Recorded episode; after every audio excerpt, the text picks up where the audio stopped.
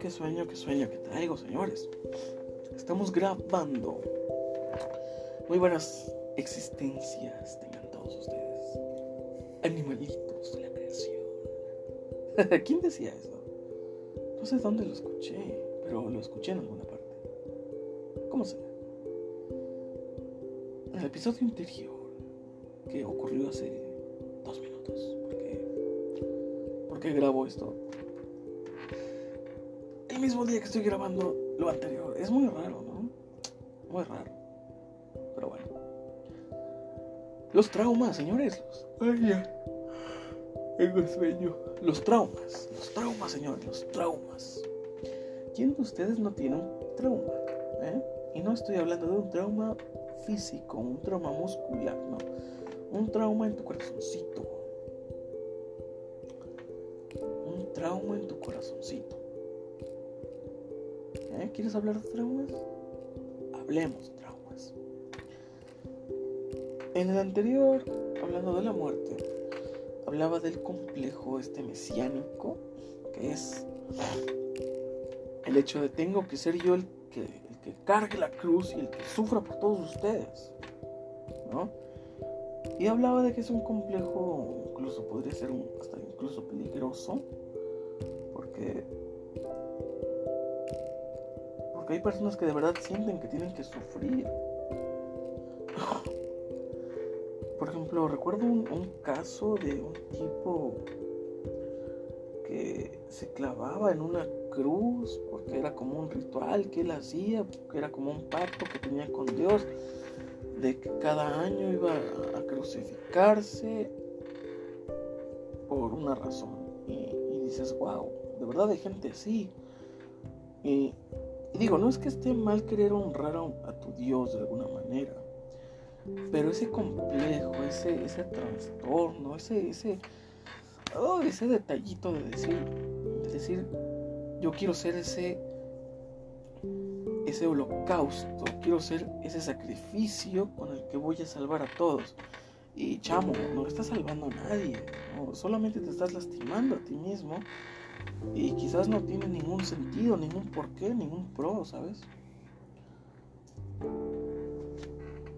Pero toquemos otros traumas. tengo muchos sueños. es que no he dormido bien. No he dormido bien. Pero bueno. El caso es los traumas. Mencioné un chiste en el episodio pasado acerca del color de cabello y saben, creo que sí es un trauma muy fuerte, que incluso lo toqué en el, en el, episodio del, del, aborto. Lo toqué en ese tema, en ese, en ese episodio. Acerca de que cuántos traumas se le pueden generar a un chiquillo porque, porque sienta que sus padres no lo quisieron nunca, ¿no? Y, y es bastante crudo porque a veces no son ni siquiera los padres los que generan algún trauma, te puedo decir. Que como ya lo dije en el episodio anterior de la muerte, yo no le achaco ninguna culpa a mi padre de los males que pueda yo tener o los males que pueda estar pasando emocionalmente. Porque, pues no lo conocí jamás. Nunca estuvo en mi vida que yo recuerde. O sea, sí estuvo como hasta los 2, 3 años. Pero yo no recuerdo nada. Chamo, no recuerdo que comí ayer voy a recordar lo que viví hace cuando tuve tres años. No, pues. Pero creo que si hay muchas vivencias y, circunstancias que te van orillando lentamente a apagar tu brillo, ¿sabes? Y concentrémonos en el amor. ¿Qué les parece? Porque digo, es 2020. Estamos en una pandemia. Y es 2020 el peor año de la historia, ¿no? El peor año de esta década. Esta década se está despidiendo con todo, ¿eh? Esta década nos está dando el último gancho al hígado. Como que, ah, sí, que no se te olvide, soy la peor década, papi. Soy la década de las Torres Gemelas. Soy la década de más guerras en Medio Oriente. Soy la guerra más soy la, era la década más bélica, la década más sangrienta, la década más, más que contaminó o que mermó más la salud del planeta. Y soy la década que tiene una pandemia. Dime, ¿tus bonitos 2000 tienen una pandemia? Mm, bueno, sí, pero no fue tan grave. ¿Tus noventas tienen una pandemia? No, tienen muy buena música, tienen muy buenas cosas. Yo soy una década horrible, soy el 2020. Soy la década del 2010. Del dos... No, entonces las Torres Gemelas fueron... ¡Ay, Dios! No, me equivoqué. Las Torres Gemelas fueron en 2001. Dios. Entonces la década del 2010 también la tiene bastante competitiva contra la del 2011 al 2020. Oh, wow. ¿Qué década creen, que, creen ustedes que es peor? Yo sigo creyendo que 2011 al 2020. Porque aunque las Torres Gemelas fueron horribles, no, es que las guerras en Irak también fueron también fueron en la, en la década de los 2010. Sí, no, porque la, guerra del Pacífico, la guerra del Golfo, la guerra de Irak, la guerra de, Afganistán, todas esas fueron durante la, gestión de, de Obama. Y las gemelas fueron en la de Bush.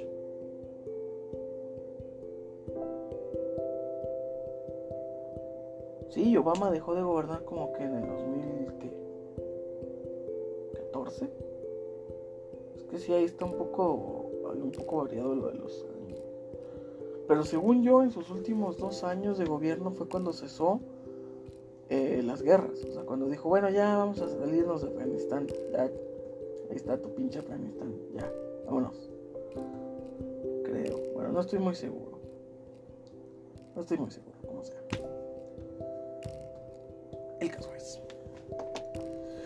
Los traumas, señores, los traumas por amor. ¿Quién no ha sentido un trauma por amor? ¿Eh? ¿A quién no lo han dejado muy tocado? En el sentido. ¿En qué sentido? Bueno, creo que, creo que los españoles lo dicen así. Que dicen que algo los dejó muy tocados en el hecho de que los dejó muy traumados. Ya saben, los españoles y sacándose frases de los cojones. Pero ¿Quién, quién, quién no ha sufrido? ¿Quién no tiene un puto trauma por amor? Eh? Díganme. Yo tengo bastantes. Todo comenzó en la década de 2010, fíjate. Justamente en la década del 2000. Del 2001 al 2010. Porque... No sé ustedes. Yo les voy a contar mi versión. Y ya me dicen ustedes si es justificable o no es justificable. Igual me importa una mierda, porque igual ya superé eso, ese trauma, ya lo superé hace mucho. ¿Cómo se? En secundaria conocí a una piba. Muy linda la piba. Eh. Si tengo esta particularidad de que me enamoro de las güeras. Dios. No sé qué tienen las güeras que, que, que me hacen decir, ten mis derechos humanos son tuyos. sí, ¿no? O sea, veo una buena y soy así de, ten mis derechos humanos. Haz, lo que quieras con ella. Ten mi existencia. Destrózala si quieres. Eres güera.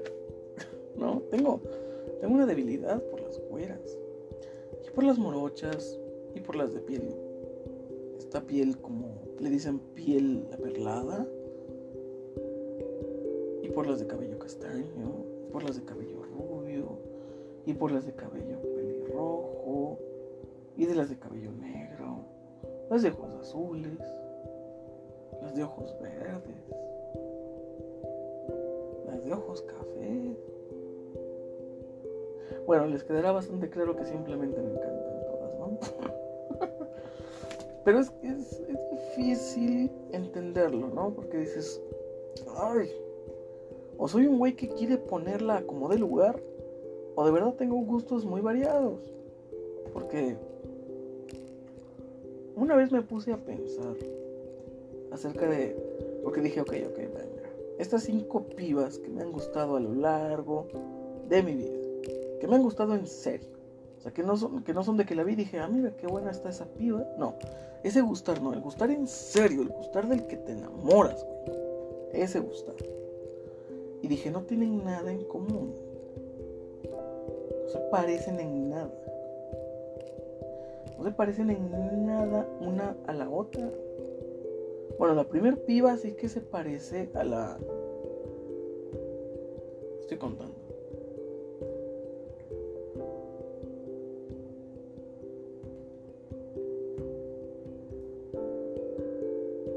¿A la tercera o cuarta? Sí, creo que sí. La primera piba se parece a la cuarta en ciertos aspectos, en que básicamente era güera, de ojos cafés, claro, café claro, y se teñían constantemente el cabello, a veces de rubio, a veces de negro, y eso tienen en común, y que son, son gorditas. Y me dirás, ah, entonces te gustan gorditas, perro. Y yo te diré, no, la verdad que no. La verdad que no. Creo que sí tengo un gusto del 60% hacia ese lado y el otro 40% hacia las flacas. Porque las flacas también tienen algo que dices, es flaca, joder, es, es plana. Me vuelve loco que sea plana, no tengo idea por qué. ¿Debe ser algo enfermizo o no? No tengo. Pero igual y no necesariamente plana, ¿sabes? Hay, hay flacas que son. que tienen sus cosas, ¿no? Pero bueno. El caso es que no tienen nada en común, más que ciertos rasgos. Pero esos ciertos rasgos no las comparten todas. Y me puse a pensar, entonces, ¿qué es lo que sí comparten? Porque tiene que haber algo que las una, ¿no? Tiene que haber. Yo buscaba la lógica, buscaba decir, tiene que haber algo que las que las haga iguales, una característica, solo una que todas tengan. Y no tenían ninguna. Una tenía los ojos verdes y era güerita y era gordita. Otra tenía ojos cafés, güera y gordita. Y ahí va un patrón. Dices, ok, güeras y gorditas. Ese es el patrón, ¿no? No, porque ahí te va hay dos flacas en esa lista. Hay dos flacas y una de ellas es plana, así que dije, ahí se rompe, ahí se rompe el patrón. Se rompe bastante. Se rompe bastante el patrón. Entonces dije, ok, ok, ok. Una tiene ojos verdes, la otra ojos cafés. La, otro, la otra tiene ojos cafés, pero café caca, de ese café que dices, wow, tus genes eran los peores, ¿no? Absorbiste lo peor de tus padres. y, dices, ok, ok, ok. El patrón de gorditas y güeras se rompe cuando hay una gordita y morocha. Y dices, ok. El patrón de las gorditas continúa. Pero después salen dos flacas y dices, ok, el, patrón de las, de las gorditas aquí se rompe. El patrón de ojos verdes solo ocurre en una, así que no es un patrón. Y todas las demás tienen ojos cafés, pero no el mismo tono de cafés. Unos son muy claros, otros son muy oscuros. Y aquí va otro detalle. Solo dos son entre comillas, porque no son tan femeninas, pero sí son femeninas. Solo dos eran de que pues, el maquillajito, que la cejita. Y las demás eran, me vale verga como me veo. Mira, este puto pantalón es de hombre, me vale madre. Estos tenis son de hombre, estaban de oferta, me vale madre. Esta playera es de hombre, es, estaba de oferta. El resto son así de no me importa cómo me veo, porque me siento bien con cómo me veo. Y después dije, ok, ok, ok. Las otras sí, que se maquillan, pero muy leves, como que. Como que el, redorcito negro en el ojo, el labialcito para que brillen los labios y ya. No muy no exagerado. Y dije, ok. Podríamos decir que no les que no le importa tanto el cómo se ve, ¿no? No busca verse totalmente deslumbrante y me puse a pensar, quizás es eso. Quizás es que están bastante conformes con su belleza natural, con el cómo se ven a sí mismas sin ningún tipo de filtro. ¿Y quién creen que rompía ese patrón? La de los ojos verdes. ¿Sí? Ella era más de maquillar, es más de maquillarse fuerte, de maquillarse poquito cargado, más de lo que las, que lo, más que las otras. Y se le ve increíble, se le ve bastante bien. Y dices, ok, la de los ojos verdes está jodiéndome el día. Está jodiéndome el día. Y después me puse a pensar dije, ok, pensemos. ¿Qué estudian? Sí, tres de ellas ingeniería. Y dije, ok, tres son ingenieras. Quizás el tema de que sean fuertes, empoderadas. Quizás por ahí va, ¿no? Quizás que tengan así como que, oh, sí, quieren romper el estereotipo, quieren ser la mujer ingeniera. Claro que sí. ¿Quién creen que rompía ese patrón? La flaca. Ahora la, ahora la flaca es la que estaba rompiendo las pelotas. ¿Con qué? Con ser psicóloga. Rayos, estás, estás, estás fastidiando, ¿eh? Estás fastidiándome. Y había otra que rompía el patrón, siendo... No recuerdo qué era. Creo que algo del bosque o conservación del bosque, algo así. Algo así estudió. Que fue la primer piba, la que conocía, la, la del génesis de mis traumas. Ella. Y dijo, ok, ok, ok, ok no nos estresemos, esto tiene que ir para un lado, ¿no? Esto tiene que tener un sentido. No puedo ser simplemente un tipo que la quiere poner a como de lugar. Y entonces pensé, ok, no tienen en común que estudian, no tienen en común color de piel, no tienen en común complexión física. Porque para estas debo decir que entre las gorditas había una que era más que otra. Era como que una muy, muy, una muy no tanto y una y una que casi no, pero que sí era gordita, pero casi no. Y las otras dos sí que eran flacas, flacas, flacas. Y, dije, wow, esto, esto va de un, de un menor a mayor, ¿sabes? Esto va en una escala. Pero todas son hermosas de, diferente, de, forma distinta. Porque la de los ojos verdes sí que es bellísima. Es la mujer más hermosa que yo he visto en mi perra vida. Porque combina muy bien su color, su color blanco. Es tan, es tan blanca que dices, joder. Joder, te hicieron la luna a ti, no sé. No sé, no sé por qué dije la luna. La luna ni siquiera es. La luna es gris. Como sé.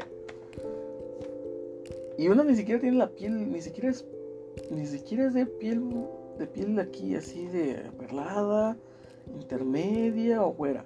Es de piel pálida como la de un muerto. Y dices, ay joder, esto no tiene sentido. No tiene sentido. Y en mi afán de rehusarme a ser un tipo que solamente la quiere poner, dije, hay que encontrar el patrón aquí. Tiene que haber un patrón.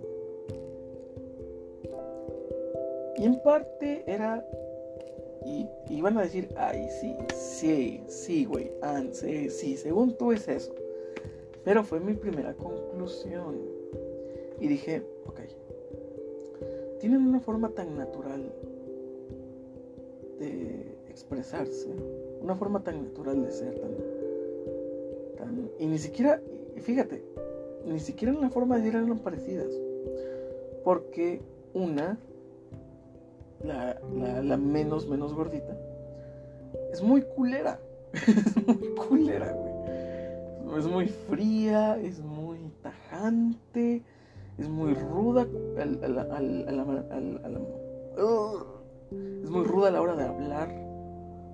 Es muy de. Ay, no mames. O sea, es muy de hablar así, rudo, fuerte. Sí, está en ingeniería, huevo, adoptó adoptó el lenguaje. Y otra es muy tierna, muy, muy sonriente, muy risueña, pero de esta risa bonita, ¿no? Esta risa que dices, ay, risa tierna. Y la de ojos verdes tiene una risa endemoniada de... Así, hijo, de, de... Yo me río así. Y yo digo, wow, esta es una risa tan hermosa. Que es exagerada, natural, no se guarda nada. Y dices, ni siquiera en eso se parecen. Y la de la piel pálida es como un muerto, no se ríe, no tiene ninguna expresión. Todos los sentimientos y todo, toda vida abandonó ese cuerpo y ya es como un vampiro esa mujer. Y por alguna razón eso me encanta. Que sean brillantes y coloridas y que irradian luz, me encanta. Pero que parezca un maldito muerto sacado de una tumba también me encanta. Es complicado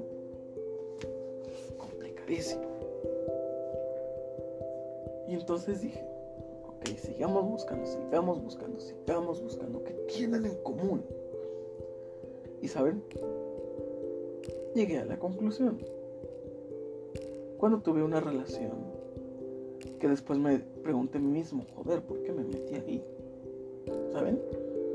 Si me estado en una relación así que dices, wow, ¿cómo es que llegué aquí? Yo ni, siquiera me gusta.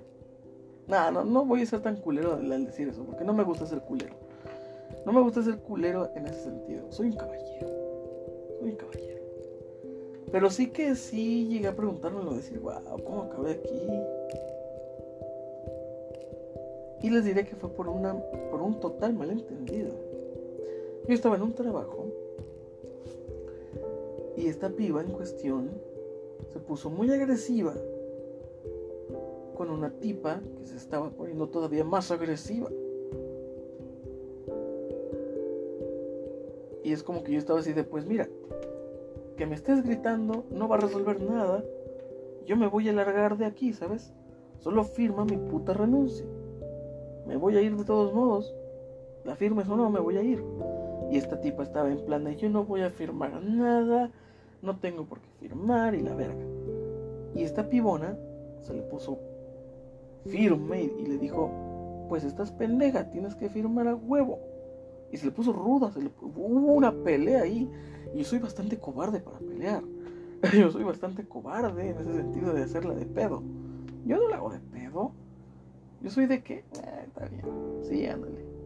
Yo le doy por su lado a la gente, no quiero conflictos, ¿sabes? Excepto si es por Facebook. Ahí sí me encanta. Ahí sí me encanta estar fastidiando. Pero en persona yo no busco pleitos jamás. Yo no busco conflictos. No, no, me gusta. Y ya les diré por qué. Porque esa es la conclusión astral que llegué y dije, wow, eso es un trauma muy, muy jodido. Pero no nos adelantemos. No nos adelantemos. Entonces, me atrajo eso. En su momento no lo vi no lo vi así de claro, pero me atrajo eso.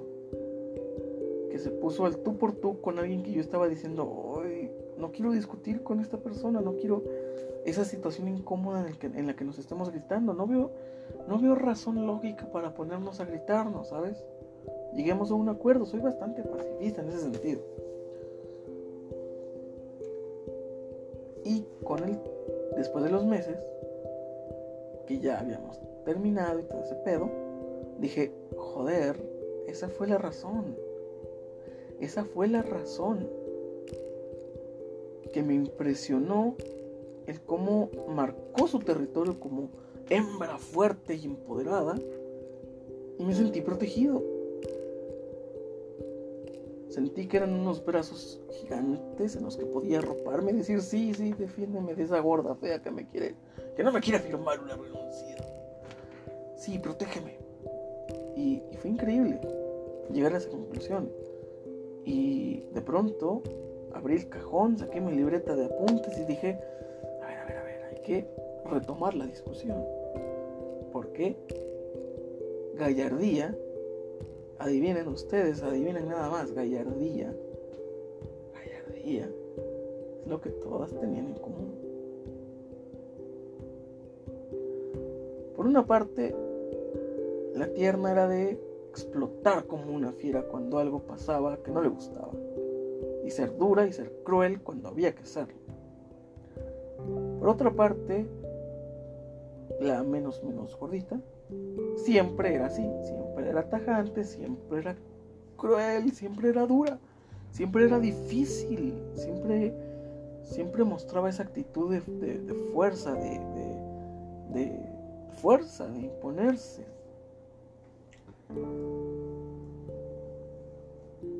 Y la, de ojos verdes, joder, que esa persona era el conflicto hecho persona. sí, o sea, era de cuidado y, hagas algo que no le guste porque se va a ir sobre ti. Se va a ir sobre de ti.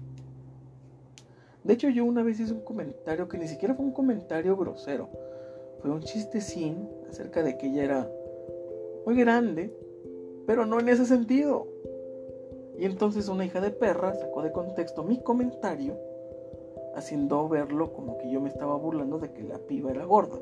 Y no, y no era en ese sentido. Pero si sacas de contexto un comentario como ese, pues sí se puede interpretar de esa manera. Y joder, que sí se enojó bastante conmigo y me gritó y todo. Y yo me quedé así de, wow, qué poderosa. Es toda una guerrera. Es toda una amazona. Y dije, está, ya está. Es todo lo que tienen en común. No me fijo ni en sus, ni en sus físicos, ni en sus colores, sino en un sentido más primitivo, más instintivo de protección, de decir, esta mujer es fuerte, poderosa, siempre la hace de pedo, siempre se queja, siempre alza su voz, siempre, siempre lucha contra lo que no está de acuerdo. Yo quiero eso. Yo quiero que alguien luche por mí. Yo quiero cogerme en los brazos de alguien más fuerte que yo. Ese sentido de protección, ese sentido de que te cuidan, y después eclipsó el trauma. Porque todas esas características de siempre quejarse, de siempre reclamar, de nunca quedarse calladas, de, que cuando se enojan hacen un revuelo, esa, esa característica era algo que me molestaba en mi madre. Yo le decía, jefa, ¿para qué las haces de pedo? Son dos pesos en el HIV, no los reclames, yo te los doy si quieres, vámonos. No quiero hacerla de pedo por 50 centavos. Y siempre me molestó que para todo la quería hacer de pedo. Que siempre tuvo esa actitud fuerte de no dejarse de nada ni de nadie. Y de pronto dije, joder, inconscientemente siempre he buscado eso en una mujer. Que me proteja de la forma que lo hacía mi madre. Y, incluso me temblaban las manos porque dije, joder, esto sí es un trauma muy jodido. Este trauma sí es fuerte, este trauma sí es muy jodido. Freud tuvo razón todo este tiempo, no lo tomen por loco. y dije, wow, eclipsó el problema. Y dije, Debo entonces buscar la manera de ser fuerte por mí mismo, de ser independiente, porque aun cuando inconscientemente buscaba yo esa protección, en esta última relación, me volví demasiado indiferente, ¿sabes? Me volví demasiado de que, eh, pues no necesito ir a verte. Y me fue algo cansino porque creo que afectó bastante el hecho de que yo no sé ser un líder en ese aspecto de una relación, ¿sabes? No sé ser, no sé ser el sujeto que siempre tiene la voz. Y no me gusta serlo. No me gusta ser el, hombre en la relación. Qué jodido es Sí, no me gusta ser el tipo de que lo que diga se haga. No, quiero que haya debate, quiero que haya discusión. Quiero que haya de que, oye, vamos al cine. No, no, me, no quiero ir al cine hoy, no mames. Ya fuimos la semana pasada y la antepasada y la anterior a esa. Llévame a otro puto lugar. Ok, ¿a dónde? A, allá. ah, coronavirus. Y sabes, creo que eso sí, sí, sí marcó una gran diferencia y una gran razón por la cual esta relación no diera para más. Porque estuve en la situación de ser el que mandaba y no quería ser el que mandaba, no, no me gusta, ¿sabes? Yo soy más de acatar órdenes, soy una herramienta. Soy más de, de hacer lo que me dicen. Porque no me gusta ser el que dice qué hacer. Porque yo soy muy de, de, aceptar que no tengo la razón siempre o que lo que yo digo quizás no es lo correcto. Entonces me gusta que haya opinión, que haya debate que, y decir, ah, ok, mira, llegamos a una conclusión. y no me gustó ser ese, ser ese tipo, ¿sabes? Ser el tipo que siempre dijera, esto se va a hacer, se hace. Porque no, a mí me caga la gente así. Y, y creo que eso marcó una gran diferencia y una gran decepción porque dije, pasó de ser esa mujer grande y poderosa que por la que me dejé llevar en una situación a hacer algo totalmente distinto y quizás eso tiene mucho que ver con el episodio de las expectativas. Y, y bueno, es un, es un trauma, hay que decirlo como se debe, que quizás no sé cómo atender o cómo resolver propiamente dicho, pero sí que lo intento. Ya reviso los tickets y si algo está mal cobrado voy y, voy y reclamo. Ya lo hago. No en plan de ir a pelearme, pero sí que digo, oye, este precio está mal. Ahí dice otro precio. Y me quedo, ¿sabes? Que me quedo la mitad del proceso. Porque cuando me dicen, no, el precio está bien, mire, aquí dice otro, aquí dice que está, está más caro, como dice el ticket. Yo soy de, pero lo tomé de un estante que decía que estaba más barato. Sí, pero este es el precio. Y me quedo en ese bucle, me quedo en ese, en esa mitad del camino en el que digo, en el que sí, voy y reclamo, pero no reclamo lo suficiente para que, para que me hagan caso. me quedo como en la mitad del proceso Y, bueno, creo que aún sigo siendo muy temeroso en ese sentido. De decir, ah, es que no quiero problemas. Jamás quiero problemas. Jamás. Jamás quiero problemas. Y eso es malo porque hay que reclamar, hay que, hay que, hay, que protestar y todo eso, pero yo siempre soy de los que dicen nada y ¿para qué? Al menos en circunstancias como esas, de de, que te cobraron mal algo, de que alguien opinó algo que no te gustaba, ¿sabes? Porque dices, ah, no quiero pedos, ¿sabes? Esta persona opina, lo reflejé bastante bien en el, episodio de, del aborto, porque alguien opinó algo, no, en el aborto no, en el del castigo a los violadores. Alguien opinó algo en lo que yo estaba en desacuerdo, y en ese momento dije, ¿sabes qué? ¿Para qué nos peleamos, tiene esa manera de pensar, si yo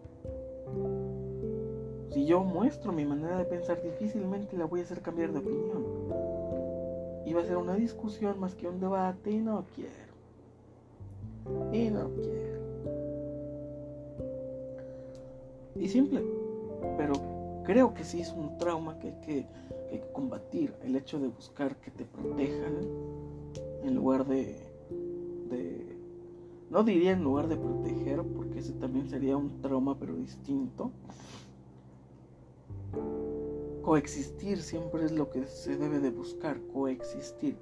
No existir para alguien, ni existir por alguien, porque la, la codependencia es algo muy jodido. Porque hay quienes buscan, y ya voy a eso también, hay quienes buscan siempre a alguien que esté roto como para salvarlo, ¿sabes? Y esa es una codependencia muy, muy, muy fuerte, porque podrás decir, la persona débil, la persona falta de personalidad, falta de carácter, como sería mi caso, busca a una persona más fuerte, de un carácter más fuerte que esa persona, para ser dependiente de esa persona, del carácter fuerte de esa persona. Pero está la codependencia hacia el otro lado, de personas que buscan personas débiles, personas que han pasado por tragedias como para decir, te voy a salvar, porque yo soy más fuerte que tú, yo puedo salvarte. Pero ¿qué pasa una vez que salvan a esa persona y esa persona aprende a ser fuerte por sí sola? De pronto esta persona que busca ser el héroe se desinteresa. En un momento tan crucial del proceso de la otra persona para crecer como persona. Es decir, de, ah, mira, estoy viendo que ya no me necesitas. Me voy a ir con otra persona que sí me necesite. Justo en el proceso en el que la persona está tomando fuerza y confianza, y lo jodes aún más porque lo abandonas y dices, me abandonó, entonces no soy lo suficiente.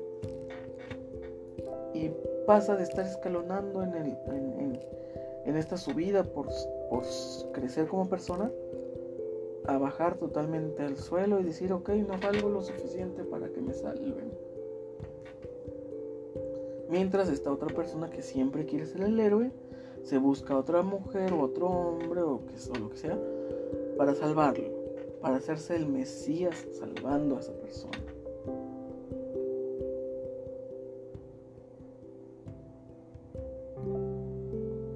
¿Saben? Creo... ¿Han visto la serie Ricky Morty? Joder, yo soy Jerry. Y todas esas mujeres de las que me han gustado o me he enamorado alguna vez, todas esas mujeres son Beth. Sí se llama Beth, ¿no? La esposa de Jerry, la mamá de Morty. Creo que se llama Beth. Sí, estoy bastante seguro que se llama Beth. Pero sí, yo soy Jerry. El episodio en el que van a un planeta que los va ayudar en su matrimonio y en el que Jerry ve a su esposa como un monstruo gigantesco y destructor y su esposa lo ve como un pequeño parásito mediocre y miedoso. Joder, soy Jerry y no lo sabía, soy Jerry y no lo sabía, ¿sabes? No lo sabía porque al principio algo que omití decir fue la primera conclusión a la que llegué antes de la conclusión más fuerte, que es la que soy Jerry. La primera conclusión a la que llegué fue precisamente ese complejo de Salvador, ese complejo del, del me pongo sobre el alambre para que tú pases, de soy yo no quiero que sufras, yo sufriré por ti, tú no sufras. Yo creía que eso es lo que tenían en común. El hecho de que todas vivían o estaban pasando por algo difícil. Y traté de sacarle sentido, pero nuevamente una o dos rompían el patrón. La primer pibona, que fue la que la, la génesis de todos mis traumas, tenía problemas en casa, con sus padres, estaban divorciados, la típica, ¿no? La típica de mi papá es un hijo de puta. Yo así de, mira, yo no tengo padre, así. ¿Te ayudo? y siempre fui el tipo de las frases. Siempre fui el tipo de los consejos de, mira, siempre tengo una puta frase para todo. Y, y, un tiempo dije, wow, ¿cómo extraño ese tipo que siempre tenía una palabra para todo? Porque después de los años, después de la dejé de ser ese sujeto, ¿sabes? De pronto me empecé a apagar. Y cuando un amigo o alguien preciado para mí llegaba y me decía, chamo, tengo este problema. Yo me quedaba helado, yo me quedaba frío y decía, no, pues está cabrón. Y era todo lo que me oía es decir, no, pues está cabrón. Cuando antes tenía todo un mar de palabras para decir y halagar y, y, wow, fue, fue de las cosas que, me encantaban, de que me llevaron lentamente a ser un escritor. Que siempre tenía algo que decir, siempre tenía algo que escribir en un chat para decir, no te sientas tan mal. ¿no? siempre tenía una frase increíble y revolucionaria y de pronto, de la noche a la mañana, dejé de ser ese sujeto y empecé a ser el sujeto que necesitaba esa palabra, que necesitaba que alguien llegara y le dijera esa frase. Porque al principio era del, el típico que te decía un consejo pero no lo seguía. Porque... Y esto lo recuerdo bastante porque alguien una vez me dijo, ah, no te hagas la víctima. Y fue tan jodido porque dije,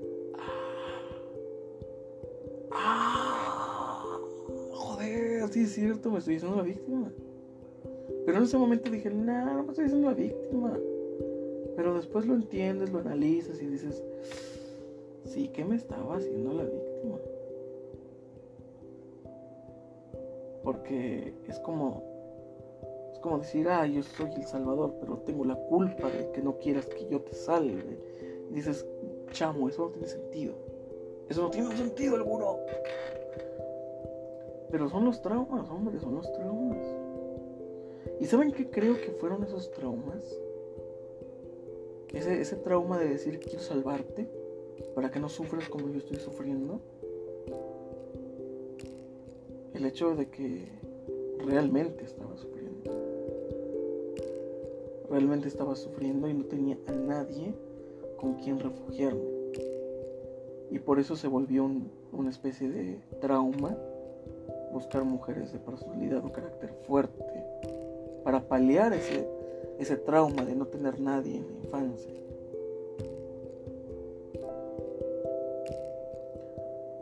Y es muy jodido. Porque dices, wow, mira toda la conclusión a la que he llegado a través de los años. ¿Cuánto no me he ahorrado en psicólogo, señor García? ¿Cuánto no me he ahorrado en psicólogo? Pero, ¿sabes? Si tuviera que dar mi opinión de vive toda una vida de traumas y resuélvelos por tu propia cuenta, mejor si ve el psicólogo. mejor si vayan al puto psicólogo, gente, mejor si vayan. Porque, mira, yo he resuelto muchas cosas. Unas cuantas solo, otras cuantas y con ayuda de, de, muy buenas personas. Que... Porque es muy bueno, ¿sabes? Es muy bueno cuando estás del otro lado. Cuando dejas de ser el tipo de las frases y llega alguien que te dice las frases. Es mágico. Es mágico. Porque es estar del otro lado. Es estar del lado de la persona que quiere cambiar.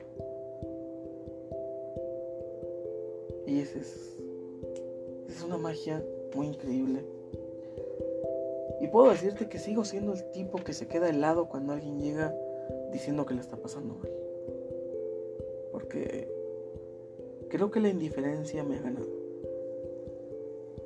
Incluso con personas que estimo, con personas que quiero mucho, cuando llegan y me dicen, oye, estoy pasando por esto, me quedo frío, me quedo sin palabras porque digo, tengo nada para decirte. Porque la indiferencia me ganó. Y no sé por qué. No sé por qué la indiferencia me ganó.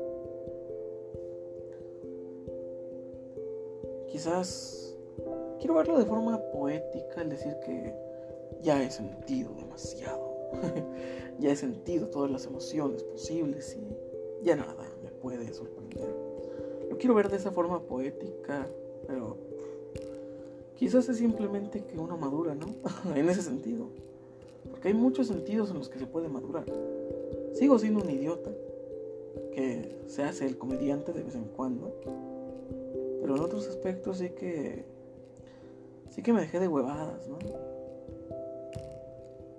No lo sé. Este nihilismo me ha consumido. Y fue eso en parte lo que me hizo terminar una relación que pudo ser fructífera, ¿sabes? Era linda. A veces me pongo a recordarlo y digo, joder, era linda. Me la pasé muy bien. muy bien. Fue chévere. Pero hubo otras circunstancias que me hicieron decir, no, esto está mal. Esto está mal, esto es, esto es mucho pecado. Y sabes, creo que también influye el hecho de las creencias, en cómo interpretamos los traumas, ¿sabes? Porque yo de un momento a otro dije, esto está mal, esto no es correcto, esto contradice totalmente lo que cada sábado estoy estudiando, ¿cómo puedo ser tan hipócrita? De corromper tantos mandamientos a la vez.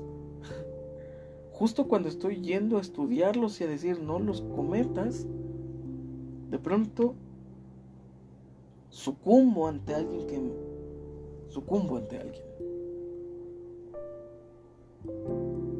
Y no es culpa de ese alguien, es culpa mía por dejarme caer en esos en esos caminos de perdición. y todo podría parecer que todo fue un error, pero nunca es un error, ¿sabes? Conocer a alguien nunca es un error. Relacionarte con alguien nunca es un error. Siempre deja algún tipo de enseñanza. Siempre deja algún tipo de, nutriente. Siempre. O puede dejarte un puto trauma. Que también es una enseñanza, hombre. También.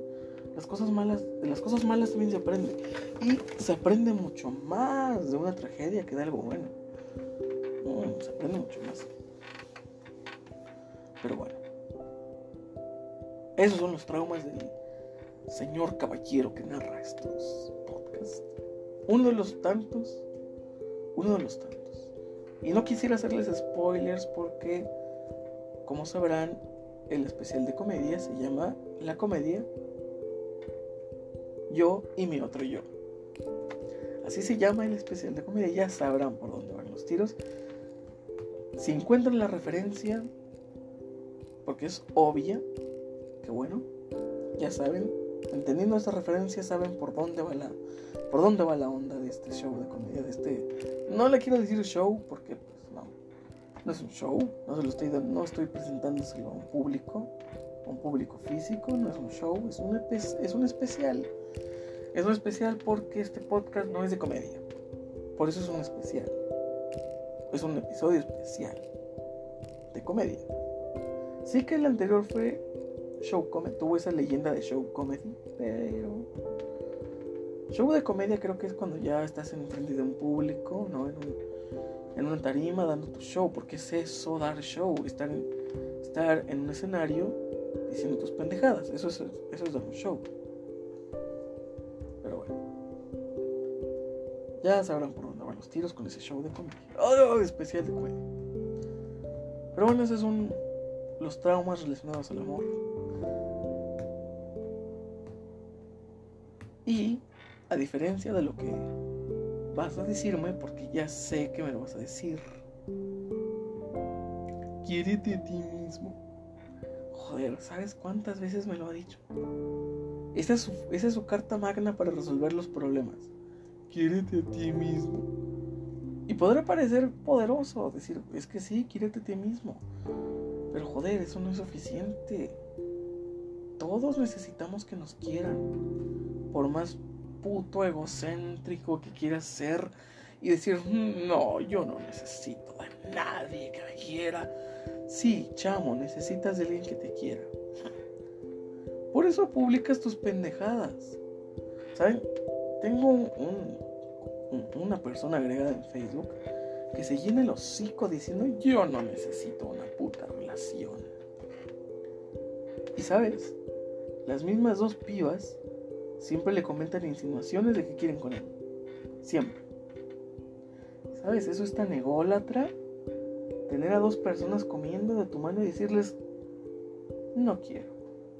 No quiero contigo. Estás a mis pies, pero no quiero. No te voy a dar el gusto. ¿Saben lo egocéntrico que es eso? Algo que también entendí fue que, por otro lado, yo, tras estos traumas de que nunca me hacen caso, que las pibonas nunca me hacen caso, me propuse algo, algo bastante estúpido, no lo hagan, Y fue que, si en algún momento yo le llegaba a gustar a una piba, yo no le iba a decir que no. Porque a mí me cagaba que me dijeran que no. No lo hagan. No lo hagan. Por favor, no lo hagan. Y fue lo que me llevó a una relación. Decir, bueno, no le voy a decir que no. Y joder, así comprendí algo muy esencial y algo que también nos deja traumas. Y es que nunca tenemos el control, ¿sabes? Nunca tenemos el control. Y nunca es nuestra culpa un corazón roto. De hecho lo escribí en una canción. Aún tenemos tiempo, joder, aún tenemos tiempo. Voy a buscarla rápido. Tengo un chingo de cosas encima de mi laptop. ¿Sabes qué? ¿Sabes qué? La, No, pero la tablet la dejé. ¡Ay, me caga!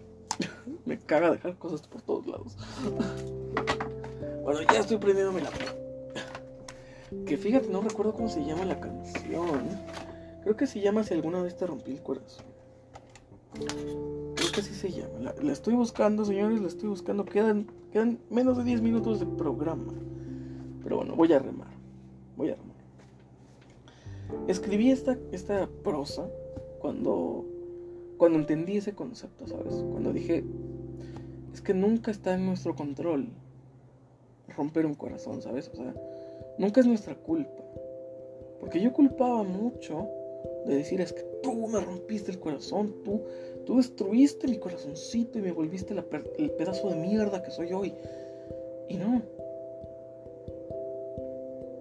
Nunca está bajo nuestro control algo tan tan increíble como los sentimientos, ¿sabes? Porque nunca es nuestra culpa cuando alguien resulta herido, cuando alguien resulta lastimado, nunca es nuestra culpa. Y y a diferencia de los traumas anteriores y de, lo de la muerte, entender y, entre comillas, perdonar, porque no había nada que perdonar, o sea, no había una transgresión que perdonar, pero sí me tomó muchos años, ocho años, ocho años, señores. ¿Cuántos de ustedes les ha tomado ocho años entender algo? Joder, es bastante.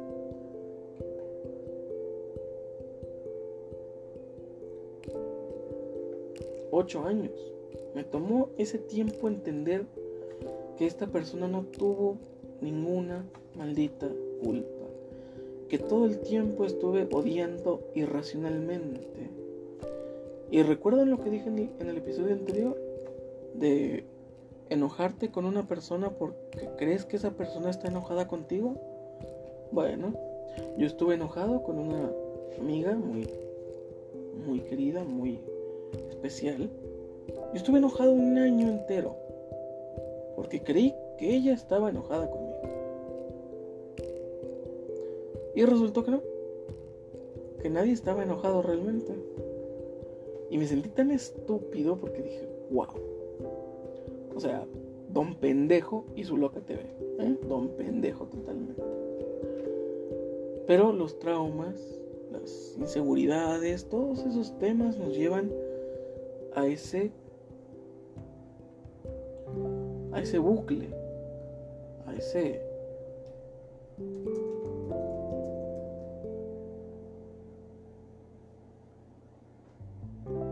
Ya la encontré, ya le remé lo suficiente. Uf, no estamos tan no estamos tan atrás, no, aún nos quedan unos minutos. Si no chingue su madre, este, este capítulo se extiende otros 10 minutos, no hay pedo. Bueno, vamos a leerla. Bueno, déjame la leo rápido porque puede que no sea la que yo estoy. La que yo estoy.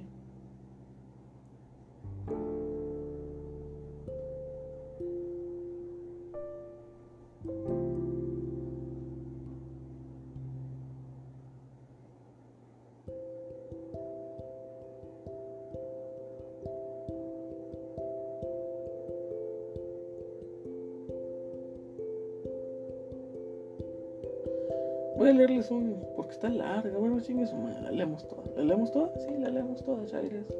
Ya, me dijeron que sí. empieza, la, la, canción se llama Si es que alguna vez te rompí el corazón. Dice la manera en la que todo, la manera en la que todo pasa desde que eres niño hasta que eres más grande. Todo sucediendo como una canción de la radio. Todo sucediendo como si no importara ni el presente ni el pasado. Los buenos tiempos que el tiempo nos quitó. Los años pasan y no puedo dejar de preguntarme, ¿a dónde es que voy? Y te siento tan lejos, tan lejos que solo en mis sueños te veo. Y sé que desearías algo mejor para mí, pero esto es todo lo que soy, todo lo que tengo. Y solo estoy seguro de que te necesito aquí. Sé que hubieras deseado algo mejor, pero esto es todo lo que soy. Y solo siento, y, lo siento si es que alguna vez te rompí el corazón. El dolor comienza con la culpa, preguntándote al interior si pudiste hacer algo mejor. Pero sé que no podría saberlo. ¿Y quién puede, detenerlo cuando el que se rinde es el cuerpo? No pude dejar de pensar que pude hacer más, hasta que entre sueños me hiciste ver lo correcto y que el tiempo es el tiempo, aunque a veces te rompa el corazón. Los años pasan y no puedo dejar de preguntarme a dónde es que voy. Y te siento tan lejos, tan lejos que solo en mis sueños te veo. Y sé que desearías algo mejor para mí, pero eso es todo lo que tengo. Y solo, y solo estoy seguro de que te necesito aquí. Sé que hubieras deseado algo mejor, pero eso es todo lo que soy. Y lo siento si es que alguna vez te rompí el corazón. Algunos sueños no puedes mantenerlos por siempre.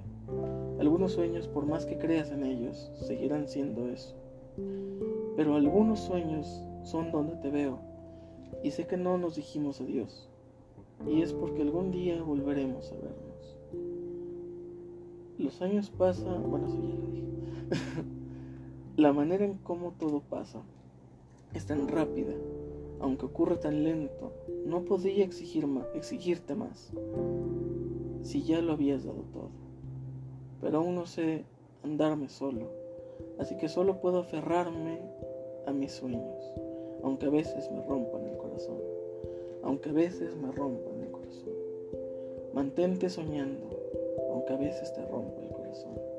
Y te pido perdón si es que alguna vez te rompí el corazón.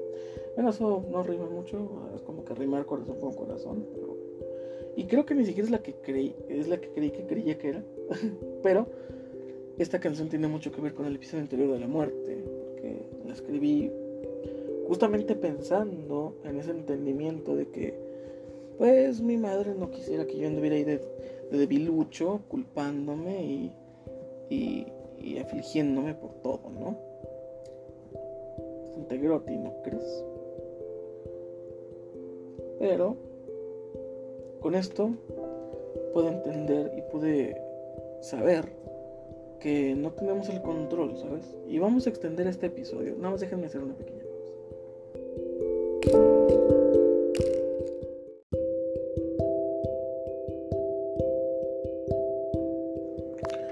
Listo, ya hicimos la pausa. Ya empieza a grabar el siguiente. y bueno, voy a buscar otra. Vamos a empezar a leerles. Vamos a empezar a leerles prosas. ¿Qué les parece? Hay dos en lo particular que quiero leer, que son muy relacionadas con este, con este hecho de, de, de aceptar que nadie tiene la culpa, ¿sabes? En algo tan, en algo tan personal como sentirte herido, no es, no siempre se tiene la culpa.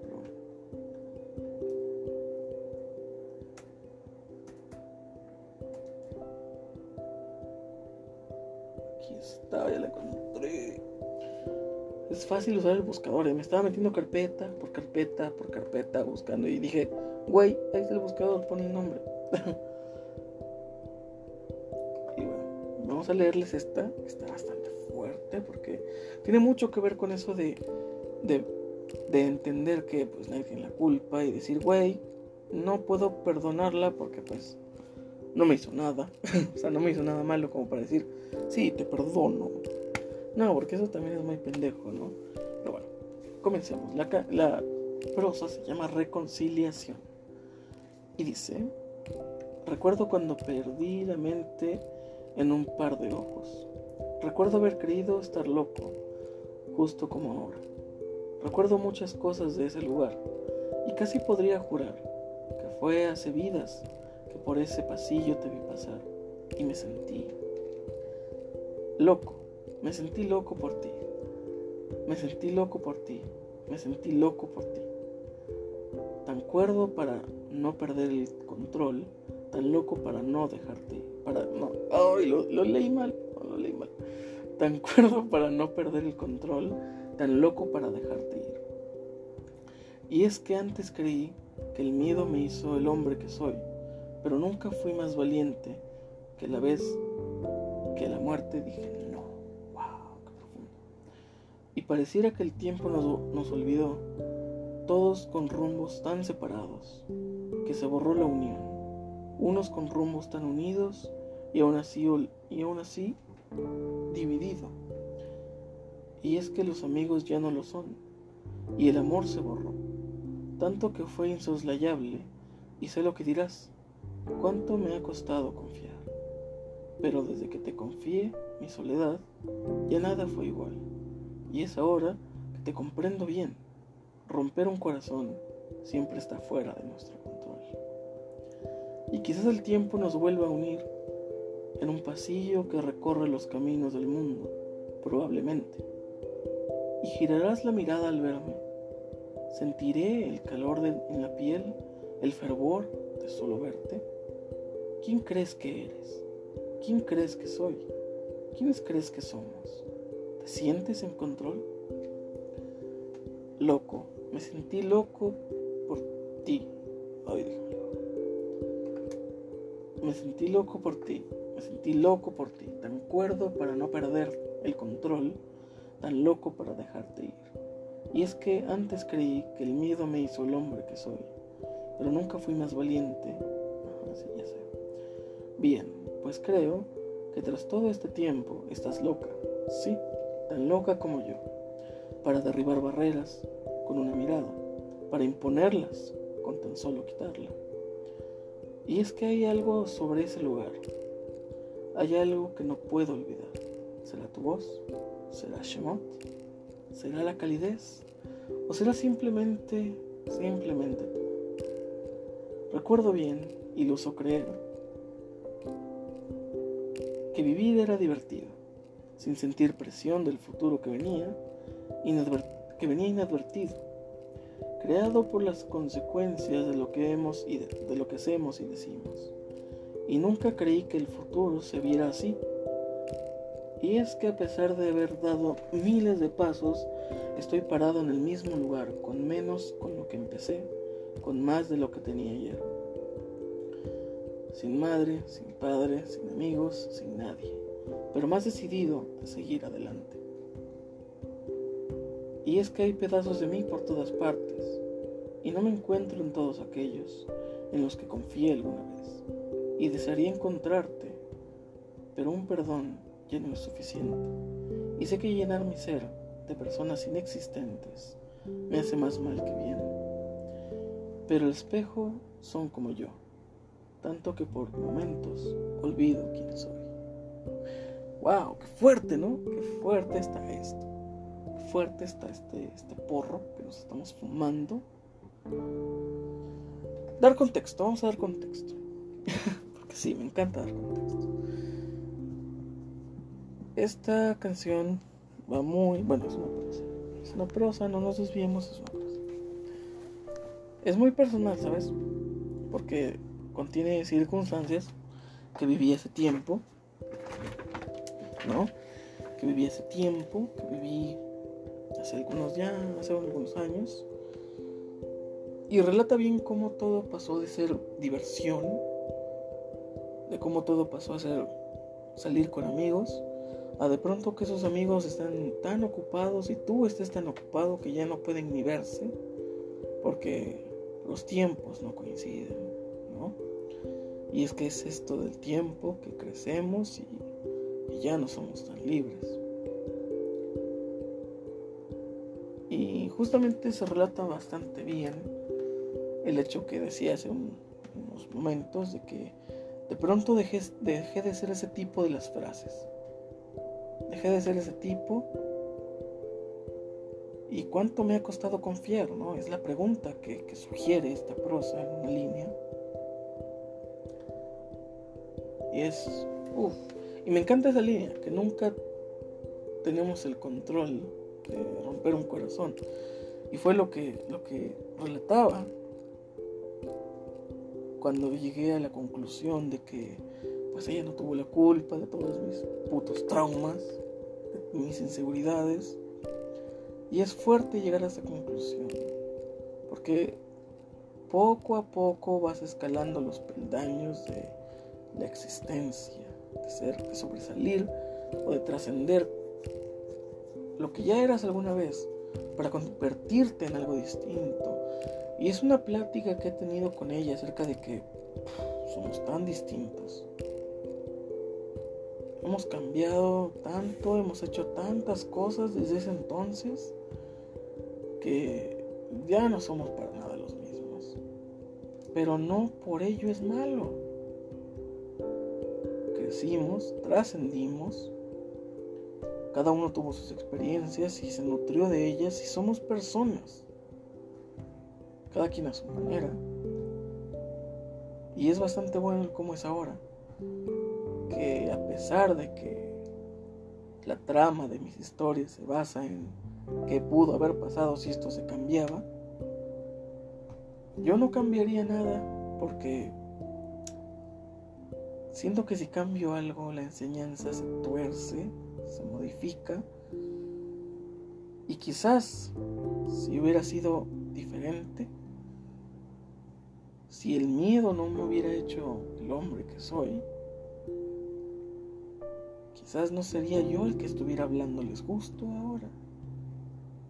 Quizás no hubiera resuelto ni un puto trauma y tuviera más de los que puedo manejar.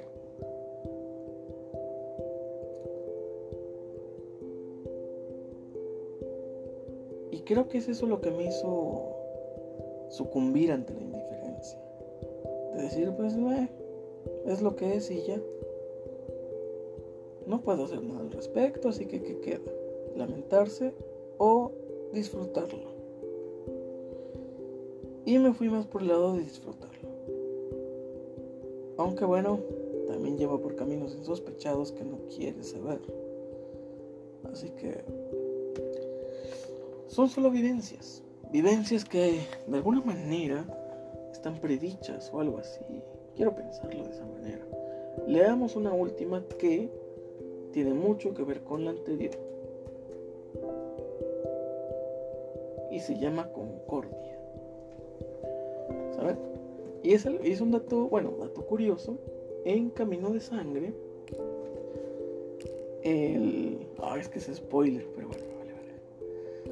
el avión en el que huyen al final de la historia hacia Inglaterra, precisamente ese avión se llama el Concordia y Reconciliación. Y quiero que en tu corazoncito recuerdes o intentes pensar a qué te recuerda ese nombre. El Concordia y Reconciliación. ¿Qué te recuerda, Pillina? ¿Qué te recuerda? Referencias, aquí hay tantas referencias.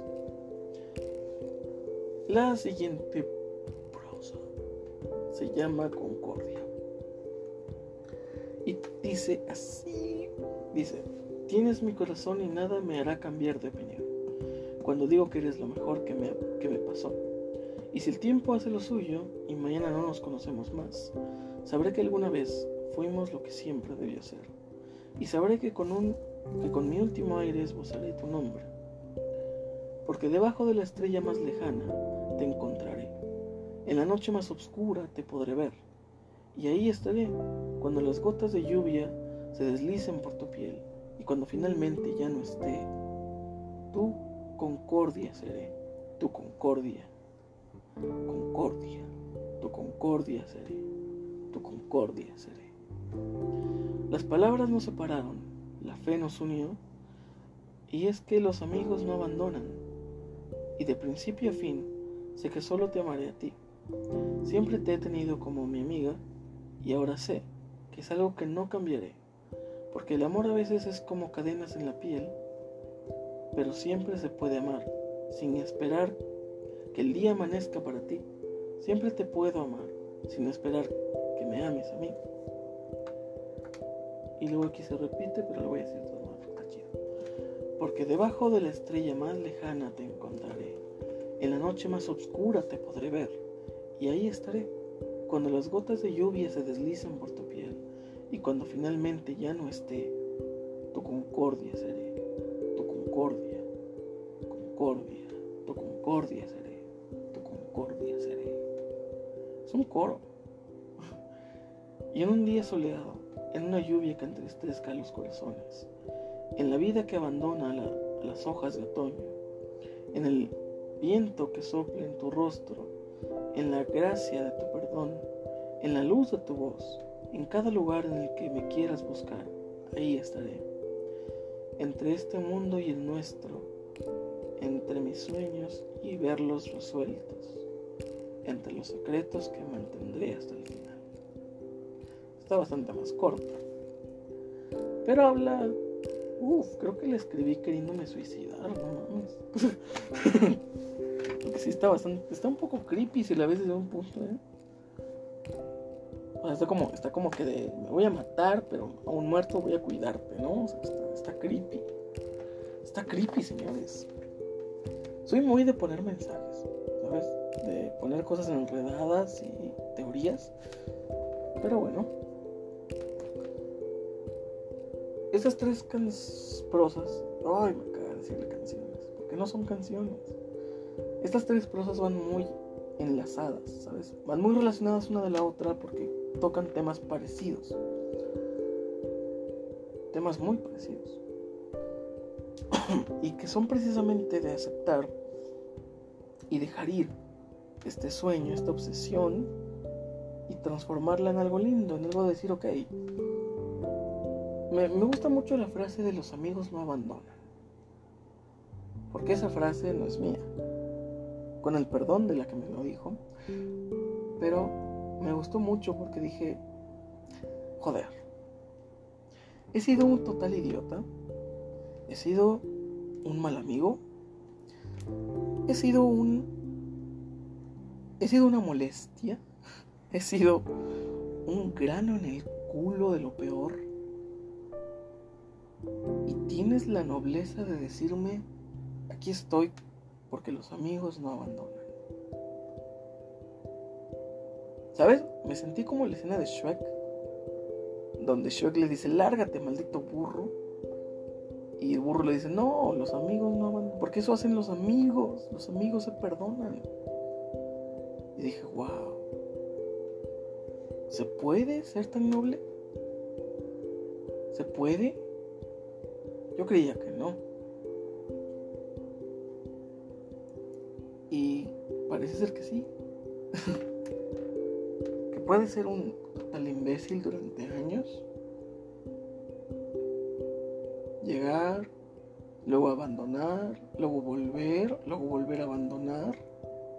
Y así como un ciclo tóxico. Y que esa persona te siga diciendo, pues mira, chamo, soy tu amigo, tu amiga y sigo estando aquí. Porque los amigos no abandonan. Poderoso, ¿tú crees? Poderoso tener un, un amigo de esa, de esa talla, de ese calibre, que, que perdone a ese extremo. Se puede perdonar a ese extremo y fue lo que... Oh, fue lo que me hizo entender que que el rencor no sirve de nada, que odiar no sirve de nada. Porque el único el que lastimas odiando y guardando rencor es a ti mismo. Solo te jodes a ti mismo. Y, dime, ¿eres tan tonto como para joderte a ti mismo?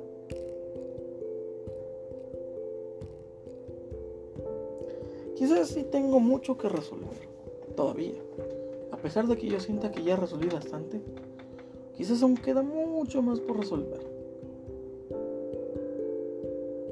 Pero no sé si fue en esta o en la anterior.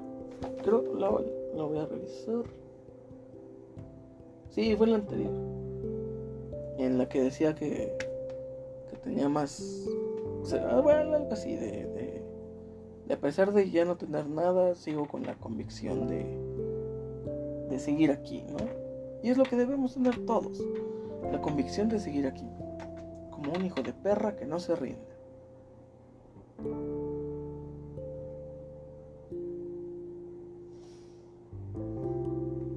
Bueno, no quiero extenderme de nuevo dos horas, así que creo que aquí la dejamos. ¿Eh? ¿Qué les parece? Ya hablé de mis traumas y cómo los resolví, según yo. según yo, que puede, puede que alguien llegue y me diga, wow, ese tipo sí que está loco, aléjense de él. Córtenlo de los pueblos, este tipo está loco. Pero siento que ya estoy bastante en paz con muchas cosas. Con otras, ah, pues sí que hace falta, ¿no? Sí que hace falta ponerse en concordia, precisamente en concordia. Me gusta esa palabra, concordia, porque es una palabra elegante para decir tranquilidad. Es una palabra elegante para decir paz, para decir que algo es, es ameno, es tranquilo, es pacífico. Concordia, concordia y reconciliación. Son dos prosas o canciones de un mismo álbum que me encantan bastante. Porque la temática del álbum es precisamente una conclusión de algo que ocurrió durante años, de toda una historia. Es, una, es un álbum nostálgico que retoma el estilo de todos los álbumes anteriores y precisamente se llama Las luces de una ciudad apagada. precisamente se llama así porque es la conclusión de todo lo que ha ocurrido con cada miembro de esta banda ficticia, siendo ya viejos, con toda una trayectoria, con toda una vida de experiencias y llegando a una conclusión. Y la conclusión es concordia y reconciliación. Fue lo que obtuve y desde que la encontré, desde que pude reconciliarme, no solo con esta gran amiga que la valoro increíblemente, porque, uff, sí que me ha sacado las castañas del fuego. sí que, sí que he estado ahí en los momentos más jodidos.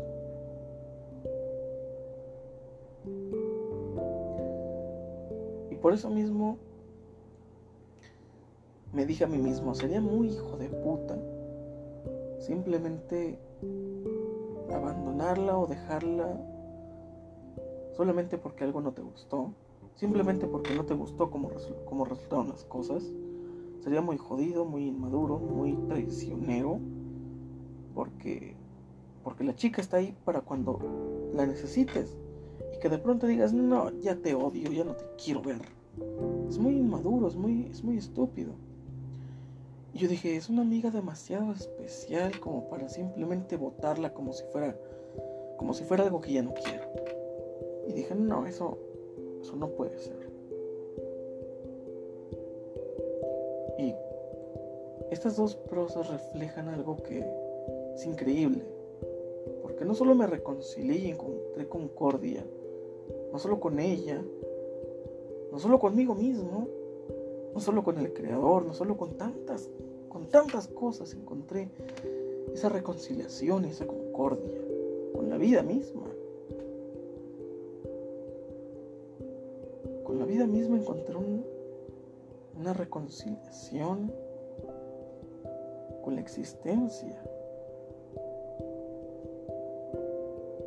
y encontré esa concordia que tanto hace falta. Y a veces la pierdo, no te voy a decir que no, a veces la pierdo. A veces pierdo los estribos de vez en cuando.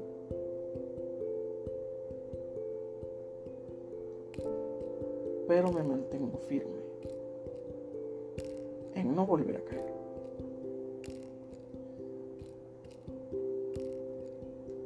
Porque siempre se puede poner peor.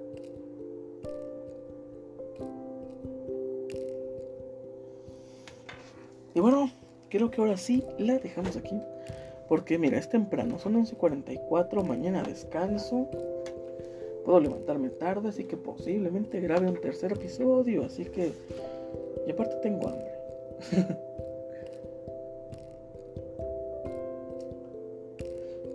Fue muy fructífera esta plática. Fue fructífera. Muy buena. Quizás es algo demasiado personal para decirlo, ¿no? Todos tus traumas relacionados con tu madre, eso es jodido. Pero más jodido sería voltear el rostro a otro lado, ¿no? Ver que el problema está ahí y decir, bueno, voy a ver hacia otra parte. Creo que lo más valioso es eso encontrar el problema, ver el problema, hablar del problema y así dejas de tenerlo como algo que no existe y puedes, y puedes confrontar el problema.